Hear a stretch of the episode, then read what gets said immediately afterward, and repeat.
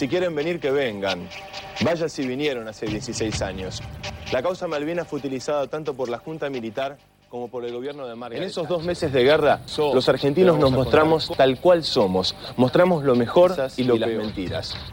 Seguramente te estás preguntando quién es, ¿no? Te doy una pista. Arrancó uh, en Telefe Noticias mucho antes de que sea conocido como el Noti de la gente, el TAF, etc. Ojo, varios programas tanto de televisión e incluso un reality show. Alcanzó la cima entre finales de los 90 y principios del 2000. Y ahora sí me vas a saber disculpar por lo que voy a decir, pero está re bueno. Seguramente la frase que dijiste en la mente o que la dijiste en voz alta y me escuchaste decir esta última frase. Por eso en esta serie de podcasts te vamos a contar las historias y los personajes de la forma en la que no te contaron en ningún otro lugar. De lunes a viernes, al final de tu día o, ¿por qué no?, al comienzo.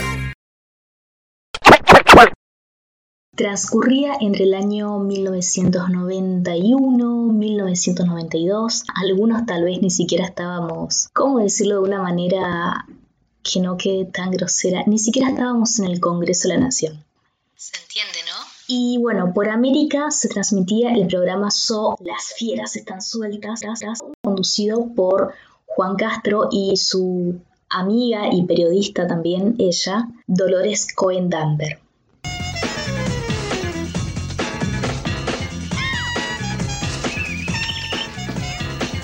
Este programa de Sol lo queremos dedicar primero a nosotros, a los que cuando teníamos 11 años como tenía yo fuimos a la plaza a gritar Galtieri ídolo. A nuestros padres que nos llevaron y necesitaron pensar que íbamos a ganar y fueron engañados. Vieron de Malvinas y que están olvidados por todos nosotros lamentablemente.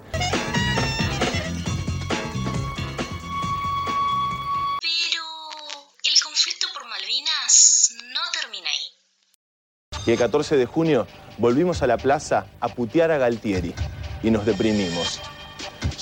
Pero también fuimos capaces de muestras solidarias. Un ejemplo de eso son las 24 horas por Malvinas y lo que pasaba en la rural con los voluntarios empaquetando las encomiendas para los soldados de Malvinas.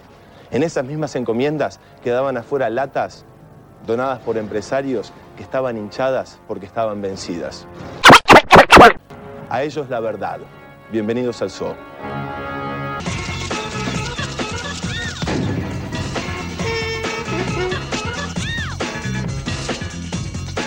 Pero, ojo, que acá también hay espacio para el humor con notas de color. Que en definitiva incursionaba en aquello que hoy se conoce como infotainment. Yo creo que, que pertenezco a una generación en donde el preservativo eh, es tomado de manera muy natural. ¿Y por qué no te los pones? Porque no me gusta. ¿No te molestan? No, ¿No? no. me, mide- me quiere levantar. Poquito más grande, mucha gente todavía es medio reacia a usarlos. Creo que es más una cuestión de, de- de educación y de costumbre. ¿Cuántos años tenés? 17. ¿17? ¿Hace cuántos años que te cuidas? Y no sé, no, mucho no, porque hace mucho no. ¿Vos usas siempre? Sí, pero a veces falta plata, ¿viste? Eh, sí, entre esto y el hotel se va todo. Cuando está en juego la vida, ¿qué crees que te diga? Un poquito sacrificarte, ¿no? Aparte divertite, porque no solo es cuestión de sacrificar. Seguro hay formas creativas de ponerlo, ¿no es cierto? Uno tiene que buscarle el lado, el lado divertido al asunto.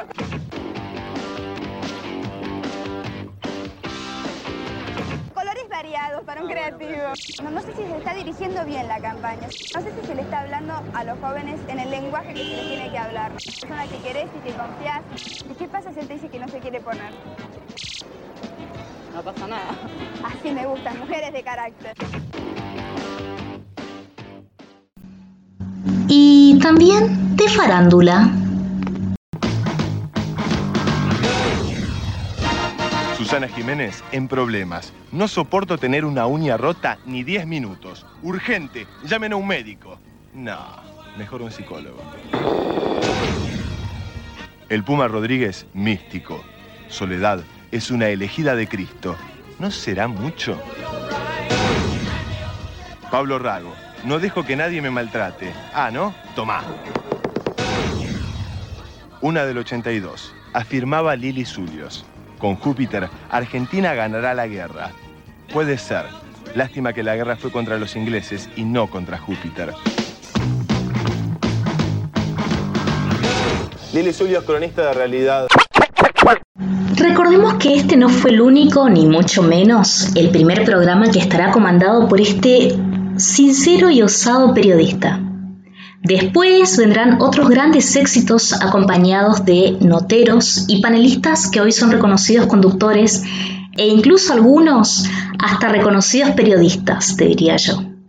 Como por ejemplo Mariana Fabiani, Ronnie Arias, Martín Ciccioli, Lorena Maciel, Fernando Carnota, entre... Y muchos otros que si los sigo nombrando me van a terminar por ocupar el resto de los minutos que le queda a este episodio.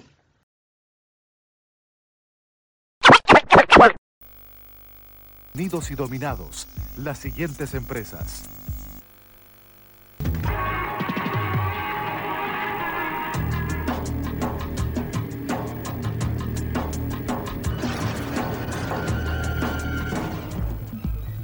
Buenas noches, Lorena Maciel, Marcelo Gatman, Ricardo Ragandorfer. ¿Qué tal? ¿Cómo están? Bien. Vamos a empezar el programa con un hecho policial muy conocido por todos nosotros, 16 de noviembre del año 1996, la masacre de Andriani. Sí, eh, nos va a hablar por primera vez el hombre que puede mandar tras las rejas al otrora poderoso comisario Mario Chorizo Rodríguez. Se trata de... Buah. A buen entendedor, pocas palabras, por eso decidí no continuar con este audio, además que debo reconocer que la calidad no era muy buena. De todos modos, eh, Unidos y Dominados era un programa que fue inspirado en una frase célebre de Perón, como recién la acaban de escuchar, aunque de todos modos Perón había dicho unidos o dominados y acá en este programa periodístico le habían puesto de nombre Unidos y Dominados. O algo así.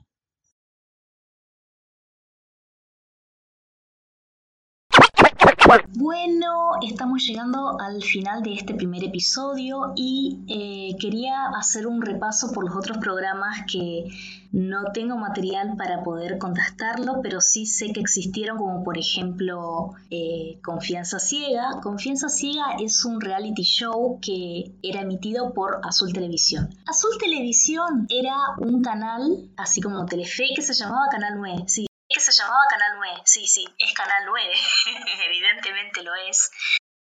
Solo que eh, hubo un tiempo donde Canal 9 dejó de llamarse Canal 9, no se sabe por qué, razón y o circunstancia. La cuestión es que duró muy poco tiempo. Yo me acuerdo así como flashbacks de lo que fue eh, esa, ese cambio, esa transición, por así decirlo. Y bueno, eh, en ese canal que se llamaba Azul Televisión, reitero, estaba eh, un programa que se llamaba Confianza Ciega, del cual era conducido por Juan Castro. Confianza Ciega era un reality show basado en la infidelidad-fidelidad de las parejas. Tengo entendido que en un primer momento había parejas de famosos y luego pasó a ser como una especie de juego, así como lo era Gran Hermano, donde las personas que no eran conocidas, si se quiere por llamarlo de alguna manera, se anotaban al programa con sus parejas y participaban de dicho juego. El programa estaba aparentemente bueno, tenía rating, por lo que me contaron, si me mintieron o qué. Cuestión es que ese programa después dejó de transmitirse, no se sabe si fue por el rating o qué. La cuestión es que Juan Castro fue el conductor estrella de ese programa. Eso lo agregué yo, aclaro.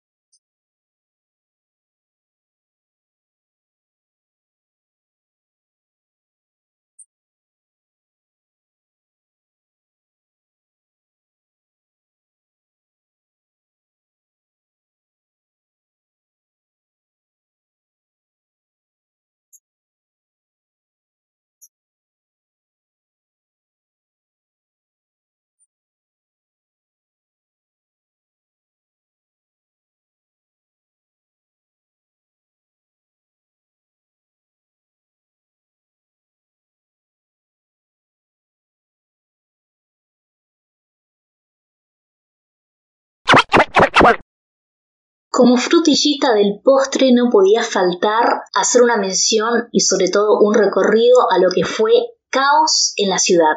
Este fue el último programa que realizó y por ende en él realizó su última investigación periodística que involucra a la actual, al vicepresidente de la nación que en ese entonces era autopercibida como primera ciudadana.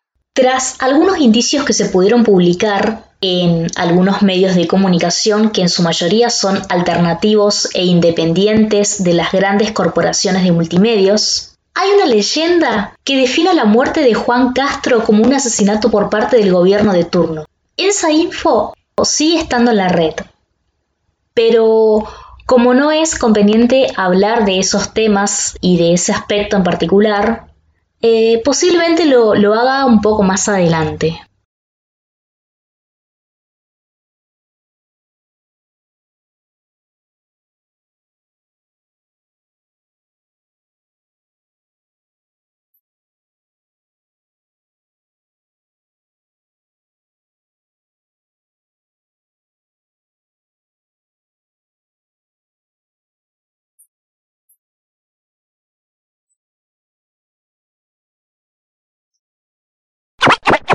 Bueno, voy a ir despidiéndome con un pequeño obsequio que es la musicalización de un recital que brindó Divididos en Crema Americana. Crema Americana era un programa de música conducido por Juan Castro junto a El Pato Galván y a Ari Paluch. Pero antes les recuerdo que esto fue una producción de... Nah, ¿me está jodiendo? Chao, hasta la próxima.